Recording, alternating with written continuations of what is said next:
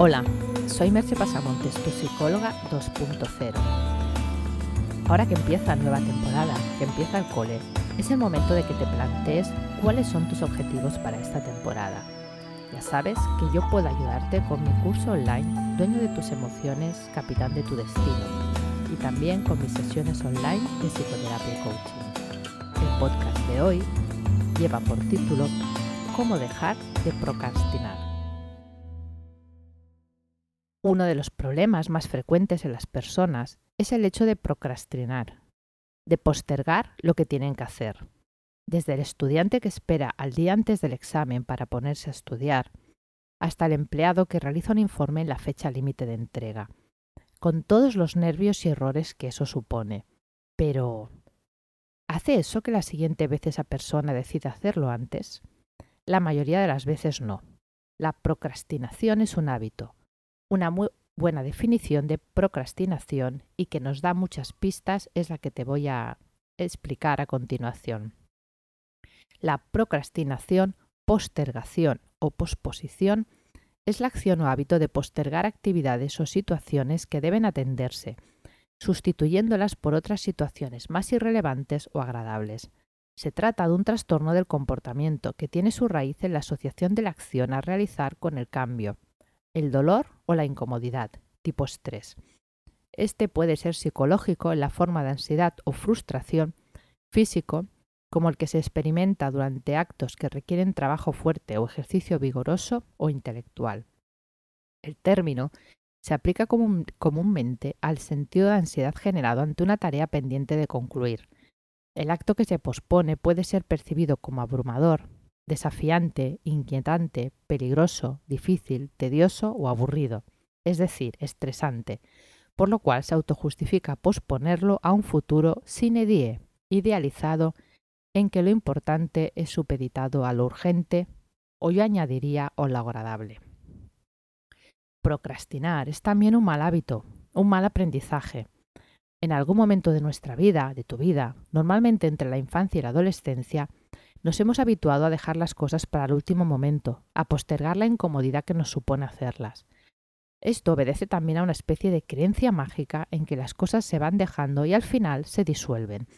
El problema es que la mayoría de las veces eso no sucede, y la montaña de platos se va acumulando en el fregadero, cada vez más resecos y difíciles de limpiar. O ya no te queda ni una camisa planchada para ponerte, o tienes que entregar ese informe que te han pedido y estás corriendo y sudando al límite, haciéndolo bajo esa presión, mucho peor de lo que lo hubieras hecho con tiempo. Porque es falso que esa activación, esa activación del último momento sea un estímulo motivador. Lo único que hace es sacarte del letargo, pero no te hace rendir mejor. Y es algo que ya se ha comprobado en varios estudios.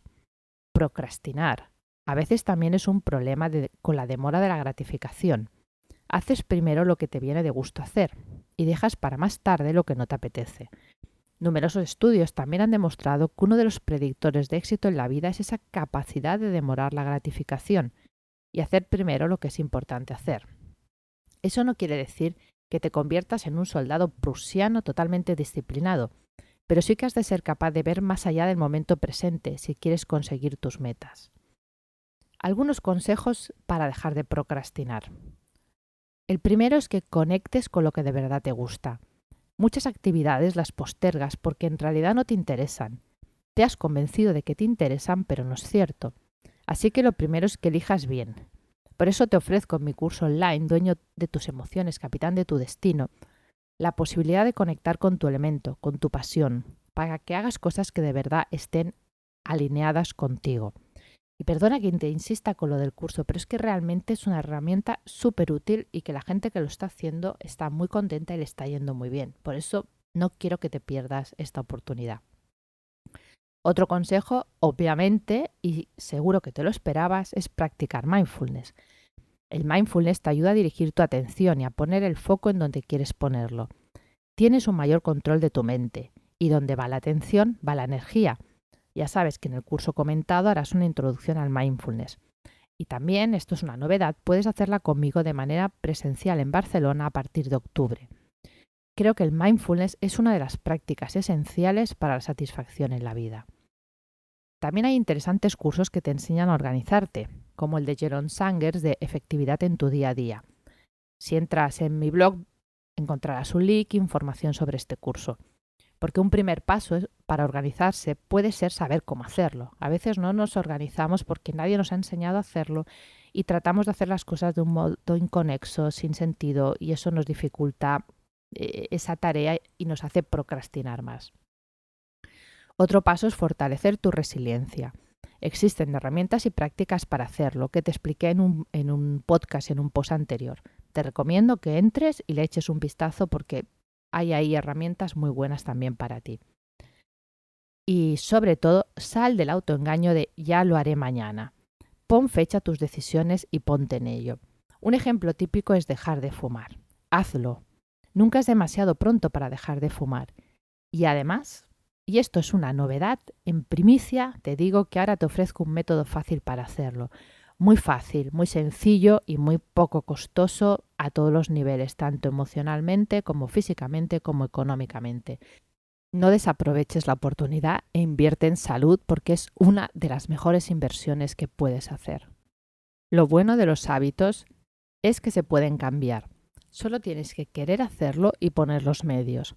Ese fortalecimiento de la autodisciplina te servirá muchas veces en la vida y no vas a dejar de poder relajarte por ello. De hecho, te vas a relajar mejor porque tendrás ya las tareas hechas.